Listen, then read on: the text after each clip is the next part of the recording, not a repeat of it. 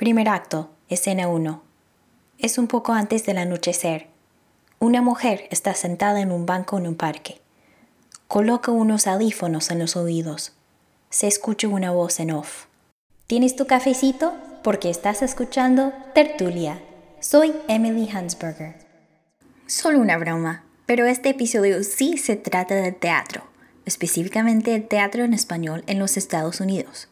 Tiene una larga tradición en el país, incluyendo grupos itinerantes y teatro de protesta. Hoy hay teatros, compañías y festivales dedicados a producir obras en español en Nueva York, Washington, Miami, Austin, Phoenix, Los Ángeles, Chicago y otras ciudades. Uno de los teatros más antiguos y más conocidos se llama Repertorio Español. Ocupa el histórico Gramercy Arts Theater en Nueva York. No está sobre una gran avenida, sino una calle lateral ubicado en una casa antigua rodeada por restaurantes pequeños y edificios de apartamentos. Desde que lo fundaron dos cubanos, René Bush y Gilberto Saldívar, en 1968, Repertorio Español no solo lleva a cabo la visión de sus fundadores de presentar las mejores obras en español de todos los géneros, países y épocas, sino que también tiene la misión de facilitar el acceso al teatro a un público cada vez mayor con sus programas comunitarios. Es allí donde la dramaturga Carmen Rivera vio una obra de teatro en español por primera vez. De ascendencia puertorriqueña, Carmen nació en los Estados Unidos y creció en Nueva York. Yo tenía 17 años. Yo no hablaba español, pero en, la, en mi escuela superior tuvimos que escoger un idioma para estudiar. So, um, yo escogí español también estuve en el eh, The Spanish Club, el American Club. So, tuvimos una, un, una, un viaje a, ver la casa de Bernarda Alba en repertorio español. So, fuimos a ver la obra. Robert Federico, que es el productor del repertorio, salió hablando con los actores, con el público. Y pues Robert sale y él dice, si alguno, un día alguno de ustedes quieren escribir una obra, mándeme la obra. Él siempre dice eso a, los estudiantes, pero eso me pasó a mí. Eso, eso es la verdad. lo tomaste en serio. lo tomé en serio, exacto. Dice, ok, dentro de, de 15 años le voy a mandar una obra. la obra que le mandó se llama La Gringa y se ha presentado continuamente durante los últimos 21 años en el mismo escenario donde Carmen vio una obra de Lorca cuando era adolescente. La Gringa es la obra en español que más tiempo lleva en cartelera off-Broadway en el país y ganó el premio Obie en 1996, el año en que se estrenó. La Gringa se trata de una joven neoyorquina, María Elena, que se identifica como puertorriqueña y boricua en Nueva York, pero no la ven así cuando va a Puerto Rico para visitar a su familia. La obra se trata de la búsqueda de identidad de una joven neoyorquina, puertorriqueña, newyorrican, y llega a Puerto Rico y, ella piensa que llega al paraíso. y, ella ve que la situación de identidad es mucho más complicado. Y le llaman a ella una gringa en Puerto Rico. Y ella es como, pues, en Nueva York yo soy puertorriqueña, en Puerto Rico yo soy gringa, soy nadie de todas partes y allí empieza a ver que uno no tiene que decidir, uno tiene solamente que sentir. La identidad, eh, concepto de ser, está dentro de su arma. No viene de una bandera, no viene de, una jaqueta con la bandera, que es uno de los, el vestuario slash prop que es muy importante para la obra. Es que María llega a la casa de su familia en Puerto Rico llevando una chaqueta con la bandera puertorriqueña pero no, todo lo que estás buscando, ella lo tiene adentro de sí mismo y todo lo, demás lo tenemos. Carmen basó la trama de la gringa en una experiencia propia. Tenía como 22 años y yo estoy en Puerto Rico y yo decido que yo quiero mudar allí. Yo puedo bregar un poco en español, estoy bien, me entienden, me llaman gringo, pero está bien. So, yo estuve trabajando en esa época en una compañía de seguros en Filadelfia. Yo llamé eh, eh, la oficina Nato Rey. Esto pasó y fui a dejar mi, mi, resumen. Yo no esperaba que me diera, que me, me iban a darle trabajo ese momento. Eso no es lo que esperé. Esperé presentarme, conocer a alguien y mantenerme en contacto. Yo fui y el señor era bastante amable conmigo, que él me dijo, qué bien que viniste, qué bien que preguntaste por el trabajo, pero nunca te van a dar un trabajo aquí. Y yo dije, ok, ¿y por qué? Porque, y me dijo, porque tú no eres puertorriqueña. pero, ok, pero Nueva, eh, en Nueva York yo soy puertorriqueña. Y digo, no, eso no es verdad. Carmen no sabía qué decir y quedó un poco traumatizada por la experiencia.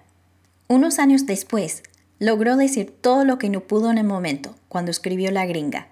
La primera versión era en inglés, entonces cuando la presenta al repertorio español y la quieren producir, hay que traducir la obra al español. Cuando empecé la obra, todo el mundo hablaba inglés. Se me dicen, Carmen, todo el mundo tiene que hablar español. Que cambia la obra. I'm like, oh my God, ¿cómo? No puede ser porque María no habla español. Ese es el punto que ella no habla español. Yo le dije a, a René, si podemos, eh, la primera dos escenas, como ella no habla muy bien, eh, hay un viaje, el viaje a San Juan con la prima, cuando regresen de ese viaje, él dice, por lo menos vamos a empezar, que ella empiece a mejorar el español. Pero yo le dije, por favor, me gustaría que María no hablara con el subjuntivo. Y yo creo que en términos de expresar, uno puede hablar el español sin el subjuntivo. Eso le ayuda a mantener María diferente de su familia. Y René, ay Carmen, no, que el castellano va a sufrir. Y no dice, no, pero René, yo no hablo español, óyame a mí. Pero funciona que yo creo que en la obra en español, ella no tiene eh, la forma de expresarse en español que lo demás. Y también actué en La Gringa por seis meses. Oh, sí. Sí, la verdadera acento. ah, entonces en el rol de María Elena. Sí, de María Elena en 1996. La primera gringa fue una actriz, Ana Soler, que se mudó a Bogotá, Colombia. Cuando ella se fue, yo tomé el rol por, creo que fueron seis meses. Yo no tenía que hablar el castellano eh, nativo. Y hay un chiste siempre que la, la obra duró diez minutos más conmigo. Porque más tiempo a decir las palabras pero este es el acento que María Elena tendría. Hablando de acentos, una de las características del teatro en español en Estados Unidos es que, a diferencia de teatro en otros países hispanohablantes, acá el elenco será un microcosmos de la diáspora hispanohablante. Cuando hablé con Edgar López, el director de comunicaciones del repertorio español, me dijo que esa característica es parte de la visión del teatro. Gilberto Saldívar, que él fue uno de los fundadores, y René Bush, el director artístico fundador, ambos cubanos. Su visión fue unificar. Hay que, hay que entender muchas cosas. Cuando el teatro surge como plataforma artística, eh, ellos vieron la necesidad de unificar eh, a los latinos, a los hispanohablantes y dar a conocer el mejor teatro en español. Y René Bush, el gran maestro y director que creó este movimiento, él no creía en divisiones. Él decía, ¿por qué una obra mexicana? ¿La protagonista tiene que ser mexicana? No. O sea, todos hablamos la misma lengua. Vamos a celebrar eso y, y unirnos, ¿no? Y obviamente los actores hacen su trabajo también de dicción, pero todos lo notamos, todos lo notamos. Y aquí nunca ha sido un problema y creo que una de las cosas más bonitas. Me preguntaba si el no tener un elenco exclusivamente puertorriqueño distraía al público de la gringa, y aquí uno de sus temas centrales es la cuestión de la puertorriqueñidad. Según Carmen, eso no ha afectado la recepción de la obra. De hecho, es posible que sirva para resaltar los temas más universales. El elenco es demasiado diversa y yo creo que capta una universalidad muy importante que somos, y yo sé que no somos una gente, pero eh, una comunidad viviendo aquí, afuera de nuestros países.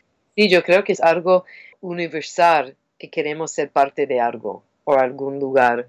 Y yo creo que la gringa capta eso, es no solamente de ser puertorriqueña. Una vez un joven de Ecuador trajo su padre. Él paró a decir algo y él dijo que eh, entiendo ahora lo que va a pasar conmigo aquí en este país. Vamos a volver a Ecuador. Se van a quedar aquí. ¿Qué va a pasar? nadie sabe lo que va a pasar, pero lo estamos viviendo en el tiempo real, right here. El teatro también funciona como un refugio para muchos artistas latinoamericanos y españoles que están exiliados en los Estados Unidos debido a la política, el conflicto y la falta de oportunidades en sus países. Aquí habla Edgar. Y las migraciones y los momentos políticos de cada país que siempre han sido muy, muy relacionados a la audiencia y a los actores. específicamente la parte política de cada país. Por ejemplo, cuando este teatro comenzó, esto estaba, se llenó de españoles. Por eso fue quizá la primera obra que se abrió fue un clásico español del siglo de oro. Luego tuvieron un movimiento gigante argentino. Luego, la primera movida de puertorriqueños que hubo cuando abrieron la ciudadanía a los puertorriqueños, que eso fue como la isla se vació. Durante estos últimos dos años, muchísimos venezolanos. La experiencia de Carmen es distinta, porque ella nació aquí. Pero aún así, ella ve el teatro en español como un tipo de santuario.